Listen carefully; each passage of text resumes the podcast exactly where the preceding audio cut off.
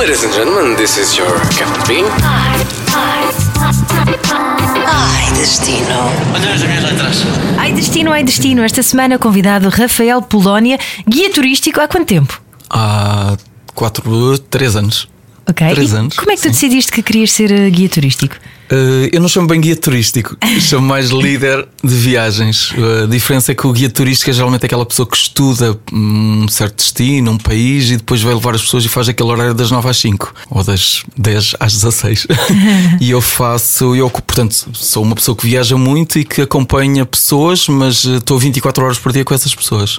E como é que decidi? Decidi porque eu vinha da área de teatro, portanto, a minha formação é na área de teatro, eu fazia direção de cena, o famoso stage managing, portanto, eu coordenava equipas em palco e passei isso para coordenação de líderes de viagem e de viajantes. E juntei o útil ao agradável, ou seja, eu gostava de viajar, coordenava e fiz ali uma, um mix, um cocktail entre os dois. Agora mais por- ao ar livre, não é? Sim, Antigamente muito mais, com fora mais dentro de janelas, com mais janelas, exatamente. Sim. Como eu te entendo, eu também Sim. sinto essa claustrofobia aqui na rádio muitas vezes. Mas pelo menos ainda tens umas janelas lá para fora, Sim, o sim, palco não tem mesmo. É verdade, é verdade. E pronto, e foi a partir daí que nasceu esta vontade também de duas viagens grandes que eu tinha feito.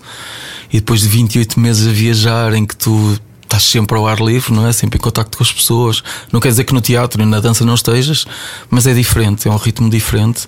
Não é o teu ritmo, lá está. É o ritmo da companhia que estás a receber ou com quem estás a trabalhar. E pronto, e acabei por eh, depois voltar para dentro de palco outra vez, porque voltei durante mais sete meses. Já me, me fazia chorar, ok? Já, já era uma coisa a mais. Não é que eu não gosto de fazer. Mas o passarinho mas- já não queria sim, estar na gaiola. Sim, sim, sim, sim. Já era, já era diferente. Eu vou por eh, objetivos, não é? Se uma coisa me cansa, eu mudo para outra. Eu não tenho medo da mudança, eu não tenho medo. do- E se eu não arranjar, há sempre alguma coisa que surge. Eu acredito nesta coisa de que se nós somos positivos, acontece sempre alguma coisa que nos vai fazer mais felizes ou melhor. Estou contigo, é assim mesmo. Mas também é preciso teres um espírito empreendedor para isso. Não há, não há toda a gente, não- nem toda a gente tem esse feitio. Sim, eu, eu, eu costumo dizer um bocadinho então de brincadeira que eu sou um bocado perito em, em tomar atitudes parvas, que é aquelas atitudes que eu penso sempre que vão correr mal, mas que acabam por correr bem. E como já tive uma série delas, ou quase todas, que correram sempre bem quando eu pensava que ia correr mal, neste momento já nem tenho medo de as tomar e digo assim: bem, isto vai ser um bocado complicado, Oh, mas vou fazer. E por não saber os riscos, não é? Há um amigo meu que diz que o empreendedor nunca pode ser ninguém de gestão, porque senão vai logo pensar no se isto não correr bem, vai, vai assim, vai. E eu não penso, porque eu tiro-me da cabeça. E por não saber os riscos também não tenho medo. E às vezes acontecem coisas depois que eu digo assim: olha, não estava aqui à espera disto, mas aconteceu, vou viver com isto, não é? Vou contornar, vou aceitar. E, e isto, pronto, faz. Eu acho que é o espírito do empreendedorismo que eu tenho um bocado de preconceito em relação a esta palavra, não é? Eu acho que nós devemos fazer acontecer. Isso é que é o empreendedorismo, seja lá abrir uma padaria, seja lá empreendedorismo social, seja o que for, é tornar aquilo que nós queremos, que nós desejamos que nós sejamos, que nós sonhamos, em realidade. E isso para mim é o empreendedorismo. Dê dinheiro ou não dê, não interessa. É um bocado o espírito da fezada, não é? É um bocado a espírito de, olha, vamos, não é? Vamos experimentar. E depois eh, as consequências. Eu sou muito primário nas minhas Eu sou tão assim, estou-me a rever tanto na tua É, conversa. E atiro mais coisas e depois penso, ok, se calhar, mas pronto, já lá estou. E, Exatamente igual. e pronto, e acho que as pessoas que são assim, são as experiências que eu tenho das pessoas que conheço, eh, as coisas acabam sempre por correr bem porque nós sabemos que aquilo também pode correr de uma maneira que nós já estamos à espera que se calhar que aconteça.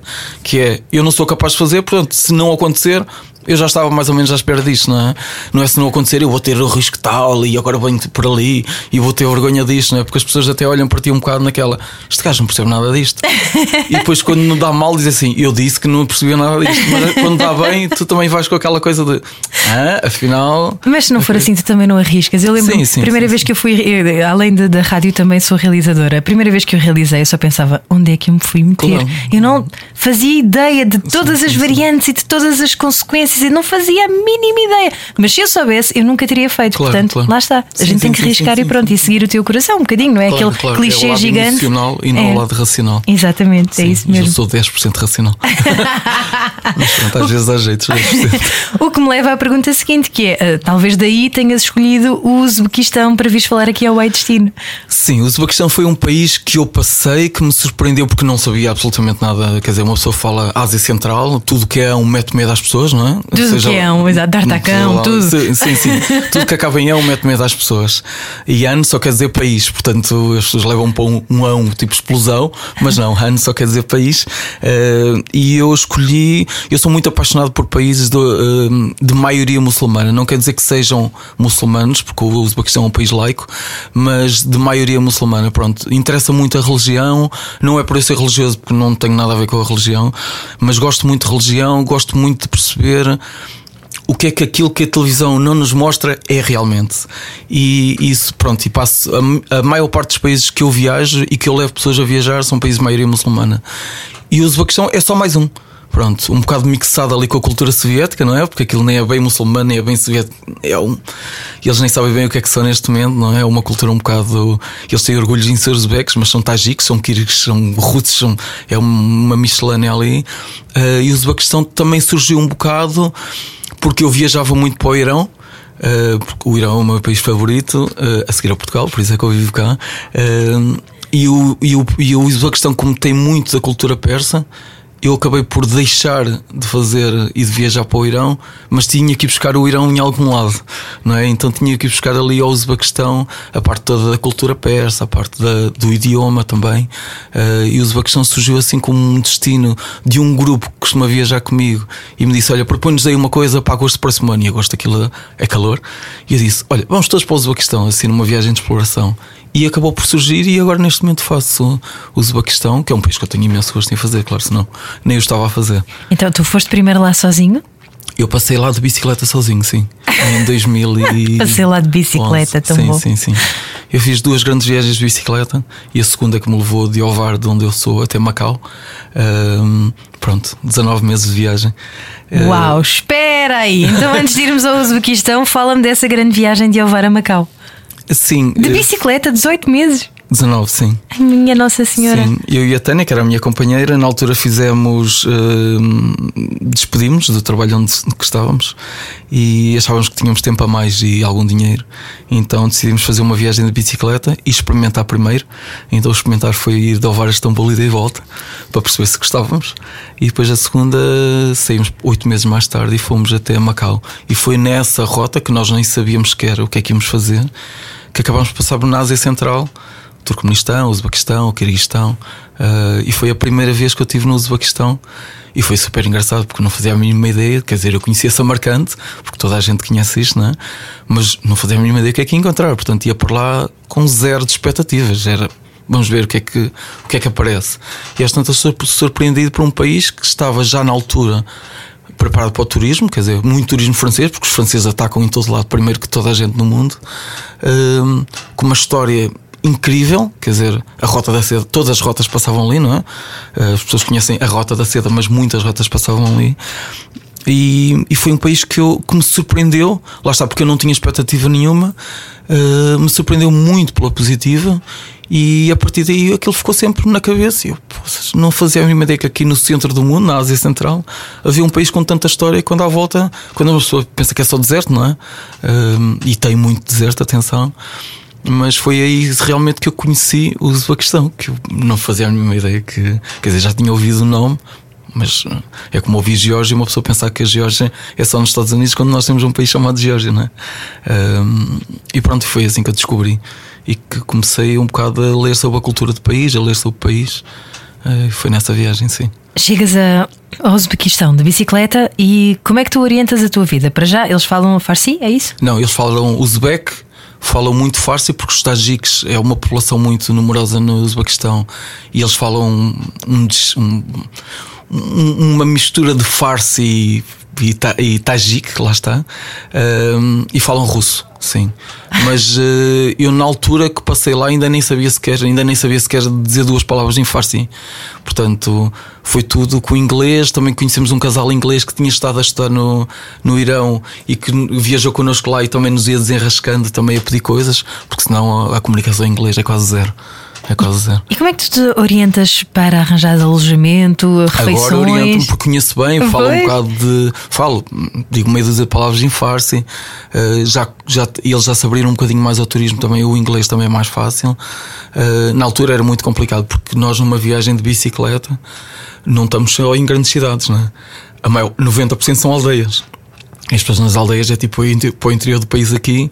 Uma pessoa tem a ideia que toda a gente em Portugal fala inglês, isto é mentira, não é? Deveria, pelo menos os mais jovens, mas nem esses falam. Portanto, eh, acabamos por desenrascar com desenhos, com. Lá sei, olhar, pensar que estamos a pedir uma coisa e eles dão-nos outra. Lá sei, acontece muita coisa, não é? E Isso acho E que é tu o desenhas engraçado. bem ou- ou Não, não, a Tânia desenha- desenhava bem, eu desenhava pessimamente. Imagino. Mas Tu dizes um copo de água e trazerem-te tipo, sei lá, uma banheira, uma Ah, coisa sim, assim. aconteceu muito isso. Nós, não só no Uzbequistão, mas por exemplo na China, encostarmos a, a mão à cabeça para dizer que queríamos dormir e eles levarem-nos a loja de telemóveis. Ah, lá sei, estar a olhar para uma geleia Claro. e pedir uma geleia maior e eles trazendo-nos um pão de forma. Portanto, ah, acontecem coisas que é super engraçado. Que na altura eles dizem assim: Mas não era isto que tu querias, e tu não sabes o que é que estás a explicar, nem eles sabem o que é que estás a dizer. Na China já é quase reflexo condicionado, não é? Qualquer coisa que tu digas é telemóvel. Não, Sim, mas na China é completamente caótica a comunicação e é, é muito engraçado ao mesmo tempo. Mas fizemos muito teatro, fizemos, saímos muitas vezes dos restaurantes desesperados porque eles não compreendiam o que é que nós queríamos. Ahm, portanto, eu acho que é isso que também nos, nos faz viajar. Isto é que é viagem, não é? Eu então ontem estava a dizer, anteontem. Estava aqui num evento que estava a ver na Altice ahm, e, e estava a dizer que o ir ver o Taj Mahal, o ir ver os templos de Angkor é um bocado igual para toda a gente, não é? Agora, a experiência que nós passamos lá dentro, o contacto que nós temos com as pessoas, o cair nos templos, o enganarmos, nem, isto é que te faz a tua experiência, não é? E é isso que tu trazes. Porque o, tra- o Taj Mahal três dimensões na internet e quase que tocas, não é?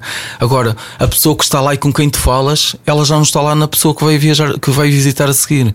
O tempo que tu passas no, no- na fila de espera e as pessoas que tens à tua frente e atrás de ti já são diferentes daquelas que vão apanhar o viajante seguinte. Portanto, isto é que te faz a experiência, é o, é o contacto com as pessoas. É um clichê, mas é um clichê super verdadeiro. É, é mesmo. Sim. sim, Viajar são sempre as pessoas, não é? Sim, sim, sim, claro que sim, claro que Podes sim. crer. Olha, então o Uzbequistão, eh, depois de teres ido lá de bicicleta e de teres ficado a dormir, que vocês levavam tenda ou Exatamente, sim, levavam sim, tenda? sim, sim, sim. E acampavam assim em qualquer lado? Uh, sim. É onde houvesse lugar. Houve uma hesitação. Ia- sim, sim, porque acabávamos. A Ásia Central e o Médio Oriente é tão hospitaleiro que tu acabas por eh, quase nem montar a tenda. Tu ficas em casa das pessoas que te convidam. Eles têm muito aquele estilo, não sei se que nós chamamos de mesa-cama, que é tipo um estrado cá fora, geralmente, em que eles durante o dia se sentam e comem e durante a noite estendem um- uma manta e dormem.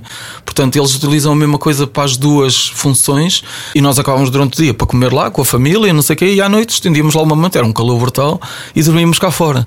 Portanto, o, o montar a tenda acaba por, por. A tenda acaba por não ser montada, não é?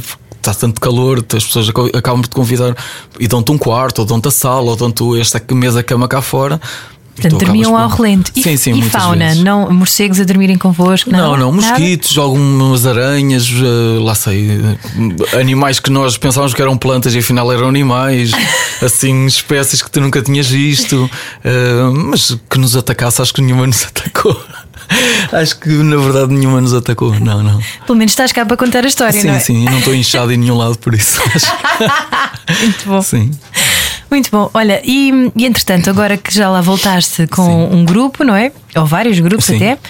O que é que tu recomendas para quem vai ao Uzbequistão? Para já tem que ser um, um turista aventureiro. Uh, não precisa ser muito aventureiro, é um país muito preparado para o turismo, porque assim, se nós, não, se nós se- seguirmos um circuito clássico, há vários circuitos a seguir, não é? Se nós seguirmos um circuito clássico, e o circuito clássico passa geralmente por Tashkent, que é onde as pessoas, que é a capital, portanto é a maior cidade da Ásia Central, é onde as pessoas geralmente uh, aterram, não é? Uh, e depois descem a Samarcanda, a Búcara, vão para Riva, vão ver o Aralsi, portanto, tudo isto tem, está muito bem servido de comboios, mesmo comboios rápidos até algum, entre, entre algumas cidades, está muito bem servido de táxis, os táxis são muito baratos, portanto as pessoas andam para todo lado de táxi, de autocarros são menos frequentes, mas também está muito bem servido, portanto é um país mais ou menos fácil de se viajar. Agora, se tu vais mesmo para o Fergana Valley, agora se tu vais para regiões mais recônditas, não é? É tipo aqui, nós em Portugal dizemos, ai, vamos ali à Costa Vicentina, mas se eu quiser ir transportes públicos para a Costa Vicentina, não há quase transportes públicos, não é? Há para as cidades maiores, depois eu tenho que apanhar ali uns, uns Ubers locais para ir para a Costa Vicentina. E a Uzbequistão é exatamente isto. Eu acho que para as cidades onde eles atraem mais turismo, está muito, muito bem desenvolvido, há muitos horários, os comboios são confortáveis, portanto a União Soviética teve ali, não é? Implantou também um bocado do sistema soviético, da, de mentalidade, tudo muito bem organizado, tudo muito tudo muito limpíssimo. Aliás, aquilo mete vergonha a Portugal a nível de limpeza. Tu vais ao mercado não encontras um papel no chão, um caroço no chão. É uma coisa, uma limpeza máxima. Foi o país mais limpo onde eu tive até hoje. Portanto, e esta cultura está implementada neles eles sabem receber porque são hospitaleiros, não é? E portanto é mais ou menos fácil viajar. Depois a comunicação é que se pode tornar difícil encontrar os hotéis, porque não há quase. Ou seja, tens hotéis grandes, mas depois muitos hotéis ficam dentro de casas. Tem a ver um bocado com a cultura soviética. Não havia lojas para a rua, não é? Tudo fica dentro de casas, lojas dentro de casas. Uh, portanto, não havia esta. Havia publicidades cá fora, que agora estão a começar a surgir outra vez, mas não havia nada aquela coisa que nós temos, que é o centro comercial, a loja. Pronto, nas grandes cidades claro, já nada existe. de cultura consumista. é? Exatamente. Nas, nas grandes cidades já existe, mas não nas pequenas cidades. Uhum. Mas acho que acabas sempre por encontrar. é um país simples. Para quem já tem alguma genica em viagem, é um país simples de, de, de se viajar. O roteiro lá dentro, eu vou dar o roteiro clássico, não é? Porque geralmente é o que as pessoas, as pessoas geralmente tiram 9, 10, 11 dias para viajar. Um, eu aconselhava mesmo viajar para Tashkent, porque é o, um, pronto, o lugar mais barato para fazer ida e volta também dentro do Uzbequistão. Depois de descer a Samarcande, Samarcande tem toda aquela ideia de a cidade da Rota da Seda. Portanto, era a cidade mais importante da Rota da Seda. Se nós considerarmos que ela acabava em Istambul ou começava em Istambul e acabava em Xi'an na China, não é? Uh, é a cidade ali no meio. Uh, Samarcande cresceu por causa da Rota da Seda, não é? E, e, é a cidade mais importante, tem a Praça de Rejeição que é inacreditável, tem uma série de madraças. O que perde ali um bocadinho é que a União Soviética já construiu na altura ali uma série de vias assim por meio dos monumentos históricos que tiram um bocadinho a beleza do conjunto histórico, mas ele continua com uma imponência brutal, não é? Depois Búcara, que, que era considerada a cidade do Islão, portanto a perla do Islão, uh, o nome vem mesmo daí. Uh, que eu acho que ficou um bocado descaracterizada porque eles renovaram-na tanto que parece que foi feita ontem. Uh, ela está tão perfeita que parece que os edifícios foram todos reconstruídos ontem. E eu acho que perde um bocadinho daqui a 20 anos, se calhar ela quando estiver já mais velha, já mais gasta, já vai parecer mais bonita. Uhum. Uh, depois tu tens uh, Riva, que é uma cidadezinha muito pequenina que é patrimônio mundial, portanto todas estas cidades são património mundial, que, que fica já lá em cima numa num estado quase independente ou numa região autónoma, que era o Caracal Paquistão, que é uma região autónoma de, de, do Uzbequistão, em que realmente para mim é a perla do Uzbequistão. Pronto, há muita gente que salta esta cidade. Eu saltei em 2011, quando cheguei lá agora, para há dois anos, eu fiquei. Eu dizia assim, bem, eu era capaz de passar aqui meio ano, porque é tudo dentro de muralhas, não é uma cidade postal, as pessoas vivem dentro das muralhas, dentro das casas. Opa, e é só bonita. Não, não te consigo sequer explicar o que é isto. Toda a gente vê a questão vem de lá dizer pá, Samarcanda é Brito, mas Riva é uma cidade pá. E depois é a única cidade ali no meio que tinha a rota dos escravos. Portanto, que é uma rota que as pessoas nem sabem que existia, não era? Uh, e tem lá o sítio onde eles vendiam as pessoas, onde trocavam as pessoas que de certa maneira não é uma coisa muito comum para nós, não é? Escravos vindos de África? Escravos conquistados, escravos vindos da África também, mas a maior parte dos escravos conquistados nas guerras uh, que tinham e que depois eram trocados ali, eram vendidos ali para vários trabalhos. Uh, portanto, eles têm muita cultura do algodão já possivelmente na altura tinham, uh, e, e, escravos que eram trocados ali. Nós não temos muito termos esta ideia de que os portugueses realmente foram os mais comerciantes de escravos à face da terra, não é? Mas depois que existia um mercado de escravos ali numa cidade, uh, pronto, é uma coisa que nos passa e que havia uma rota de escravos, também é uma coisa que passa-nos um bocadinho ao lado. E eu acho que Riva mostra-nos mesmo esta. É impressionante a nível de beleza, a nível de construção, de reconstrução que é bonita, mas não é aquela bonita de que foi feito ontem as pessoas vivem dentro da cidade, ainda com as roupas apenduradas cá fora e não sei o quê. Portanto, mostras um bocadinho o que era Alfama antigamente, o que é ainda um bocadinho a Ribeira do Porto, não é? Aquela coisa muito típica que eles não deixam de o fazer. Uh, e, portanto, Riva para mim é, o, é, é cereja no topo do bolo. E depois tens partes, tens uma parte muito chocante para nós, uh, que eu acho que faz parte da viagem, que é o Mar, o mar de Aral, que já foi o quarto maior lago do mundo e neste momento é o, dos lagos mais pequenos do mundo. Portanto, era um mar com 68 mil quilómetros de extensão, neste momento tem 6.800 quilómetros. Portanto, e tu chegas à marginal, onde nos anos 60 a água batia ali com 15, 20 metros de profundidade e tu tens a água a 140 km de distância neste momento. Portanto, porque os rios foram desviados para a alimentação dos campos de algodão e o mar deixou de receber água e reduziu a 10% a sua extensão. E é impressionante quando chegas a uma marginal que as pessoas passeavam ali. Tem fotografia nos anos 60 e 70 dos, dos barcos ali. E às tantas o mar está a 140 km de distância. Portanto, e tu ainda tens barcos que não tiveram tempo de sair e que estão todos encalhados ali e estão abandonados. E portanto, isto para nós mostra-nos o que é a evolução do ambiente. Uh, é um mar desaparecer. É um mar completo desaparecer. Portanto, era o quarto maior lar, uh, mar do mundo que neste momento desapareceu completamente. Uau! Portanto, sim, e isso choca-nos, choca-nos enquanto turismo, não é? Enquanto uma coisa que para nós não é possível, e choca-nos enquanto, ok, nós caminhamos para aqui se nós não tivermos atenção. Ali também foi um bocado forçado porque os rios foram desviados, não é? Mas é, é o que nos, eu acho que é o que nos, infelizmente, nos espera. É esta. Desaparece tudo, não é? E ali tens mesmo a visão do Holocausto. Que horror. Sim, Isso sim, é como, sim, como ires ao Alentejo no, no verão. Aliás, não é preciso ir no verão, não é? Já estamos na primavera e já está o Alentejo Sim, mas tu no. Alentejo sabes que tens ali água Claro, perto. claro. Ali, não, ali não há, não é? E tu entras na cidade, ah, é, é um bocado é curioso. Tu entras na cidade e o símbolo da cidade ao início é um peixe a saltar da água. Portanto, porque era uma cidade pescatória. E neste momento eles não têm mar. É, é surreal. É, uma- é, é, é impensável sequer. não- Uma pessoa não consegue imaginar. Sim, sim. Pronto. Uma experiência a não perder no Uzbequistão. Sim, acho que sim. É muito pouco, ou seja, tu conduzes para aí 6 horas só para lá chegar. E estás lá meia hora, não é? andas no mar, onde era mar, porque estão lá os barcos todos, as pessoas gostam de tirar fotografias, mas acho que muitas vezes as pessoas tiram fotografias sem notar, tipo, estes barcos não foram aqui postos só por acaso, foram barcos que não conseguiram sair daqui. Ah, sim, e é uma experiência que, que é chocante. Mais do que bonita, é chocante, sim. Mais imagens de marca, ah, a hospitalidade das pessoas e a simpatia das pessoas, acho que é uma grande imagem de marca. A arquitetura soviética, portanto, eu não sou muito entendido em arquitetura, mas a arquitetura soviética, aquela coisa de nos querer esmagar enquanto população, não é? Que, a arquitetura soviética vive muito disto, de grandes edifícios, de edifícios que não fazem às vezes sentido nenhum. Eles estão lá todos. Portanto, as entradas da cidade, aqueles arcos gigantes, eles ainda mantêm isto, apesar de eles serem independentes desde o dia 31 de agosto de 91. Uh, eles ainda mantêm muito esta coisa soviética, uh, esta grandiosidade, estas estradas largas, estradas de quatro vias, e depois tens meios de carros a passar. Quer dizer, porque de um momento para o outro a União Soviética desapareceu dali. Mas eles tinham que continuar a viver com o país que tinham. Portanto, empobreceu muito. Também é, um, é uma coisa que se nota muito no Uzbequistão. Portanto, deixou de ter aquele dinheiro todo e a União Soviética a entrar para viver de si próprio. E viver de si próprio é viver de coisas que eles têm, que é a cultura do melão. Aliás, há um feriado, o feriado nacional do melão. Eles têm uma grande cultura de melão e melancia. É o algodão e é o gás natural. Pronto, são três coisas que eles exportam, são as únicas coisas, ouro e urânio um bocadinho, mas são as três coisas que eles têm para exportar. Portanto, porque aquela região da Ásia Central vive muito do gás. Portanto, é das maiores jazigas de gás do mundo.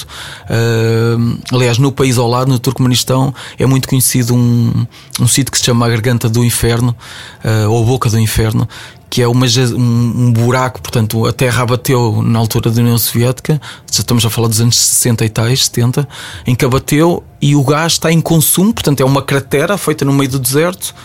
Em que o gás está a queimar desde a altura em que caiu, e estamos em 2019. Uau. Portanto, tens a ideia de estar a chegar a, um- a uma boca de inferno porque o gás está completamente, desde há 40 anos, a queimar. Portanto, há mesmo muito gás eh, naquela região. Isto é, é uma. Não, é- não sendo uma imagem de marca, nós temos a, a ideia de que.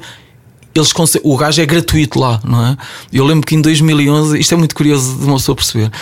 Em 2011, quando eu ficava em alguns hostels com a Tânia, eh, nós víamos, eles ligavam o gás de manhã no fogão e desligavam no fim do dia. E deixavam 24 horas por dia um bico de gás ligado, assim no mínimo. Epá, e nós chegávamos às vezes, não compreendíamos, e desligávamos. E eles vinham ter connosco e diziam assim: não, porque fica-nos mais caro pagar fósforos do que estar o gás ligado. Porque o gás era gratuito, não é? Tem o perigo de qualquer coisa explodir. Sim, mas Malucos. eles não pensam nisso sequer. Não é? É, o gás é gratuito, eu gasto. O fósforo custa dinheiro, eu não gasto. Portanto, mais vale. E, e esta percepção que nós temos que é completamente senil, não é? Depois também acontecia uma coisa curiosa que era o dinheiro, a moeda mais cara valia 30 cêntimos. Portanto, nós víamos pessoas de sacos a ir às compras, sacos de desporto, porque estavam cheios de notas. Tu compravas um casaco, tinhas que entregar 40 maços de notas, percebes? Agora a moeda mais, a nota mais, mais alta já é o 5 euros. Pronto, não é muito, mas já é 5 euros, pronto. E esta coisa do. Eu acho que a imagem de marca ali é um bocadinho, ou uma das imagens de marca é um bocadinho o caos mas misturado com a organização, percebes? Ou eles querem alugar, uh, alegrar os turistas, receber bem, mas ao mesmo tempo ainda não saberem como é que se faz isso. Pronto, e, e há ali um misto de ingenuidade, de naif e ao mesmo tempo de hospitalidade, porque eles querem mesmo ajudar, eles querem ser simpáticos, eles não te querem enganar, não é? Uh, e há aqui um mix de. Opa, e depois tens outra coisa que eu acho maravilhosa, que é os dentes de ouro. Que nós tínhamos esta ideia de beber pessoas de dentes de ouro e eles ainda têm esta cultura. Aquela parte da Ásia Central ainda tem a cultura de que as pessoas guardam a sua riqueza nos dentes. Então toda a gente anda de dentes de ouro. Quanto mais dentes de ouro tiver, mais rico é, não é? Porque Parece um filme da Marvel. É um bocado aqueles filmes de Costa Rica, apesar de ser nos Balcãs. Exato. É esta imagem que nós teremos. Uhum. O, o grupo que eu levei lá na primeira, na primeira viagem, o nome do grupo no WhatsApp é Aqui não há chantronas, porque eles chamavam chantronas, são aquelas mulheres mesmo grandes assim. Imagina que vez uma mulher mesmo grande com, aqueles, com aquelas roupas como, como as mulheres aqui usam no interior, aquelas aventais uns outros, não é? E elas são muito grandes. E depois, quando se riem, têm os dentes todos em ouro. Pá, aquilo é de rir, de rir mesmo. Mas depois, quando queres, quando queres tirar uma fotografia, elas fecham a boca, não mostram os dentes. E às vezes precisas-lhes mandar assim um com o dedo na barriga que é para elas explodirem e tu estás, fotografas naquela altura. E os dentes de ouro é uma coisa que tu vens muito lá. Esta coisa de. As pessoas têm todas dentes de ouro. É muito bonito para eles ter dentes de ouro. O que não é bonito, atenção. Mas para eles é, é uma coisa que eles dão imenso valor. Portanto, sim, sim. Que é maravilha. É Olha, o que é que as chantronas cozinham? o que é que se come lá? Olha, eu acho que eles tinham uma grande riqueza gastronómica que a Rússia depois destruiu. Neste momento é, é, é, muito limitado o que se come lá. Eles vivem ainda muito à base da carne de cordeiro. Uh, e a carne, eu sou vegetariano, portanto eu tenho grandes dificuldades em comer lá. Uh, a carne de cordeiro, dizem-me, tem que ser muito bem preparada, não é? Para tirar aquela gordura, aquele cheiro da carne, de, da gordura de, de, cordeiro que é assim super forte. E eles ainda têm muito esta coisa, portanto eles comem tudo à base desta carne. É sopas com essa carne, espetadas com essa carne, lá sei, uh, tudo e mais alguma coisa, mas tudo à volta dessa carne. Nas grandes cidades já encontras frango em alguns sítios num ou noutro sítio mais turista encontras um restaurante em que tem 50% da, do menu vegetariano. Percebes? Eles aplicam. Qual é esse restaurante já agora? É em Bucareste, eu não sei dizer o nome do restaurante, mas em Bucareste, mesmo no centro, eles já, já aliás, tu entras e 80% dos clientes já são, já são estrangeiros, porque eles perceberam que, pode, que os estrangeiros não estão muito na carne já, então já adaptaram um bocadinho a cultura uzbek, a gastronomia uzbek, ao vegetarianismo e à, e à comida mais leve, que não quer dizer que seja para, para emagrecer, não é? À comida mais leve, porque eles realmente comem muito arroz, muita batata, muita carne, portanto eles são, eles são grandes. Eles não são, nós olhamos para aqui e se calhar chamávamos gordos, mas já faz parte, eles são grandes. São é para aguentar o, o, frio, será? Porque Eu, no inverno aquilo deve ser agreste. Sim, e o calor. E o calor, e o calor pois. Sim, sim, sim. São, uh, são muito, extremos muito junho grandes. Junho e julho são as alturas mais quentes. Eu posso dizer que no Turcomenistão, que é o país anterior, anterior, portanto, fica para o oeste, eu cheguei a apanhar 55 graus no, em julho. Portanto, Ai, minha nossa. É, eles, eles variam dos menos 20 aos 40, 45 assim, não no mesmo dia, mas no ano é uma amplitude térmica gigante, porque aquilo são desertos, não é? São desertos ainda por cima que ficam altos e, portanto, a amplitude térmica é uma coisa gigante mesmo. Portanto, é o muito frio e o muito calor, cada vez menos calor e cada vez menos frio, mas ainda continua a ser. Portanto, passar lá em junho, julho é só para quem for mesmo muito corajoso porque, e quem souber que vai dormir do meio-dia às 5 e só depois é que pode sair, porque é impossível, acho eu, andar com aquele calor todo na rua. E tu de bicicleta? Mas a de bicicleta era um bocado. Nós nem pensámos sequer o que é que íamos fazer, onde é que íamos passar, percebes? Entrámos um bocado ignorantes ali, entrámos e percebemos que aquilo era difícil. Era... Tiveste que esperar que a temperatura baixasse para Sim, sim, nós ali. pedalávamos em alguns sítios, até mais. Começámos a pedalar mais ou menos às 5 da manhã pedalávamos até às 11, já estavam 38, 39 graus, descansávamos até às 8 da noite, em alguma sombra, em algum café. Às 8 da noite começávamos a pedalar até à 1 da manhã, mais ou menos, descansávamos ao mais 5 e era assim durante 5, 6 dias que passámos ali nas, no país ao lado, no Turcomenistão, porque também era um deserto, 500 km, uh, e foi assim que nós nos fomos que fomos andando. Sim, sim, sim. Mas o Oxfam já tem, já tem muito mais árvores. Portanto, as pessoas já têm sombras, já têm ventoinhas. Ali não havia nada no país anterior. Sim. Uau. Sim, sim. Tens de ter uma grande preparação física para isso, não é? Não, tens de ter uma grande preparação de boa onda, de ir psicológico. Eu acho que o psicológico funciona muito nisto. Não, nós eu continuo a não perceber nada de bicicletas, não me preparei minimamente para ir, não sabia remendar pneus sequer quando comecei a viagem. Uh, eu acho que tu vais indo e vais aprendendo, sabes? Eu tenho uma pessoa conhecida inglesa que diz assim: tu para fazeres uma viagem de bicicleta só precisas saber pedalar e montar uma tenda, porque o resto acaba por surgir e acabas por aprender. E é mesmo isso, depois as pessoas quando tu passas confiança, as pessoas passam de confiança. Quando tu acreditas, as pessoas acreditam e confiam e tudo que tu precisas acabas, acabas por conseguir, não é? Uh, há sempre um, um, santinho ali que não é de religião nenhuma que acaba por te aparecer e diz: Olha, está aqui aquilo que tu precisas. Eu costumo dizer que são os meus anjinhos. Pois, é Portanto, é, é, um bocadinho é, esse espírito. É capaz de ser isso. É o, é o, a, a Tânia na altura chamava-lhe o Roda 26, porque as nossas bicicletas também a roda. E ela, o Rodinha 26 vai aparecer e vai nos ajudar aqui em alguma coisa. e aparecia sempre, sim, mesmo naqueles momentos que nós dissemos: Pô, isto vai ser o fim aqui. E às tantas, pum, aparecia ali qualquer coisa e nós não dávamos isso como algumas pessoas dizem, ah, isto são graças a Deus. Não, isto é. Pá, se fores uma pessoa que dá sorte, ou não é que dá sorte, é que, que está com boa onda, vais receber boa onda do outro lado, seja lá de onde for. Eu acredito muito nesta troca de energias uh, que acontecem naturalmente. É? Estou contigo, Rafael, é isso mesmo. Olha, uma música para quando o avião estiver a aterrar no Uzbequistão. Ui! não, te vou, não te vou escolher uma música Uzbek de certeza. Uh, uma música, não faço a mínima ideia. Não, não sei mesmo dizer. Eu, eu, eu, gostar, eu gosto muito. E, e, aí vou pegar na minha viagem de bicicleta, não, não propriamente no, no, na viagem ao Uzbequistão. Uh, eu passei muitas cidades gigantes, uh, o Istambul, o Cairo, lá sei, o Teherão. Portanto, estamos a falar de cidades com mais de 10, 15, 16 milhões de habitantes, não é? Completamente caóticas, em que se tu não entras no caos, aquilo não vai correr bem, não é? Ali é a lei da selva, é quem entra primeiro é que tem razão e os outros acabam por, por aceitar, não é? Uh, e eu, quando passei no Cairo, uh, aquilo para mim era o caos. Eu lembro-me de ter ficado 10 minutos para atravessar para um lado da estrada, só quando percebi, quando me metesse mesmo que eles aceitavam a minha entrada, é que eu entrei. E eu costumava usar, uh, ouvir muito uh, piano nessas alturas. Eu não sou grande amante de piano, mas meti os headphones no ouvido e era assim: pronto, eu não tenho que ouvir nada neste momento. É meter o piano na cabeça e andar para a frente e não, ninguém me vai bater. E o facto é que quando eu entrava numa grande cidade, saía de uma grande cidade, eu, eu entrava com. com com um álbum que era o Solo Piano do Gonzalez, uh, porque é uma coisa mesmo, mesmo muito calma. E eu, naquele momento em que era o caos, eu tinha que ir, ok, eu aqui tenho que me concentrar em mim, olhar em frente e não pensar quem é que vem atrás. Então saía e ao mesmo tempo que estava a ouvir aquilo, era a mesma coisa que tu estás numa discoteca em que tens um vidro separate, mas na pista lá de baixo está a dar um techno e cá em cima está a dar um, uma música super calma e às tantas tu estás a ver as pessoas a dançar de uma maneira que não é a música que toca cá em cima.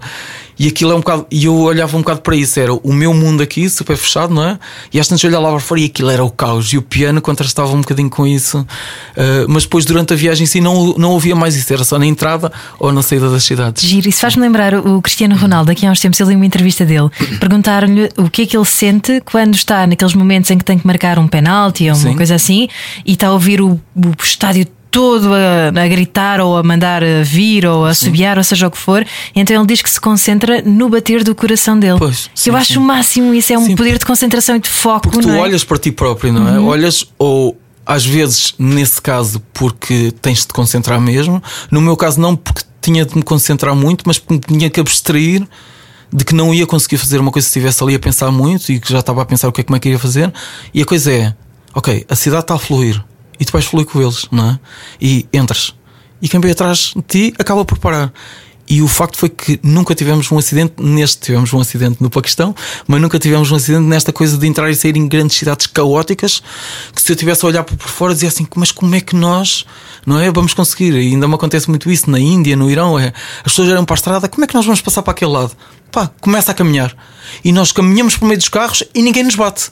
Percebes? É, vais, vais, vais, vais, vais, e as pessoas acabam por aceitar que tu és mais um elemento ali na estrada. Estás a fluir Ah, ali sim, no sim, meio, não é? sim, sim, sim. Boa. Olha, um livro para ler no caminho. Um livro para ler no caminho. Ok. Eh, eu gosto muito dos livros de Gonçalo M. Tavares, é o meu autor favorito. Eh, eu tenho um livro que deu origem ao nome da minha primeira viagem, que é Uma Viagem na Índia, que eu realmente considero que seja, se não o meu livro favorito, um dos meus livros favoritos. Chama-se mesmo Uma Viagem na Índia, que não tem nada propriamente a ver com Índia, tem a ver com esta coisa do Ocidente e do Oriente, a espiritualidade, o capitalismo, e é escrito de uma maneira muito bonita, que é escrito como aos Lusíadas, em cantos. Ahm, e eu acho que esse livro, apesar de ser grande, pode-nos servir também de, de, de, de- almofada em alguns sítios.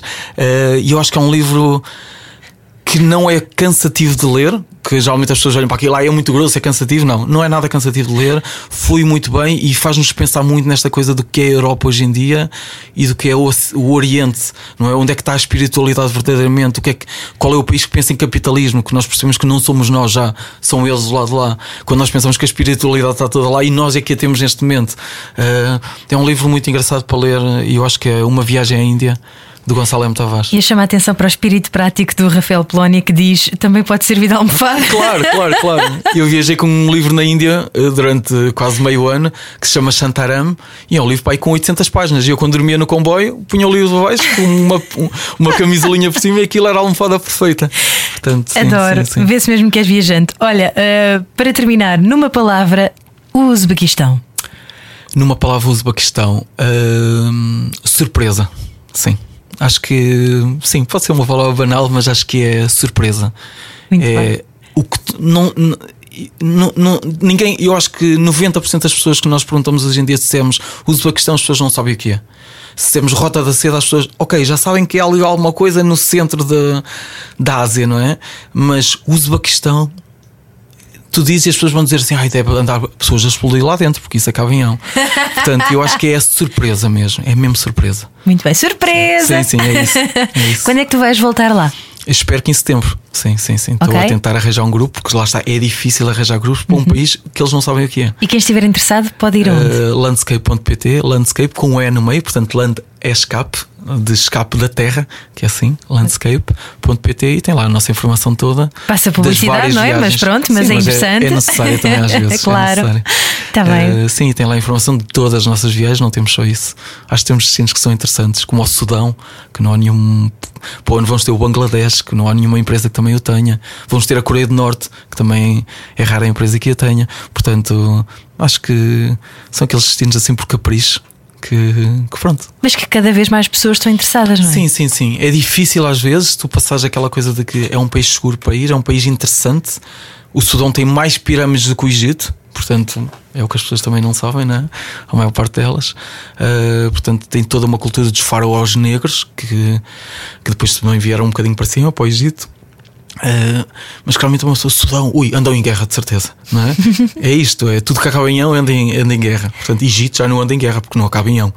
Se fosse Egiptão, já acabava em e, e é engraçado também levares e perceberes que as pessoas acabam por se abrir um bocadinho e perceber: olha, isto não é tão como eu pensava, não é? É o que eu digo às vezes, as empresas de seguros, quando nós queremos fazer seguros, às vezes, ai não, porque o país entra em guerra, e nós dizemos, oh, amigo, só se for guerra de audiências, porque já não nos param um tiro lá há 20 anos, não é? E é, pronto, mas é aquela coisa, basta acabar em ão que é logo perigoso. Aventura garantida e fezada garantida Sim, com sim, Rafael sim. Polónia. Beijinhos, muito obrigada. Obrigado, Foi um prazer obrigado, falar contigo. Obrigado. Boas viagens. Obrigado. Podcast Ai Destino, Ai Destino.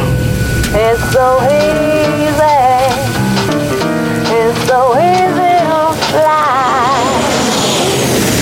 Todas as semanas, a Rádio Comercial dá-lhe o roteiro perfeito para a sua viagem. Descarrega o podcast e apanhe boleia com a comercial.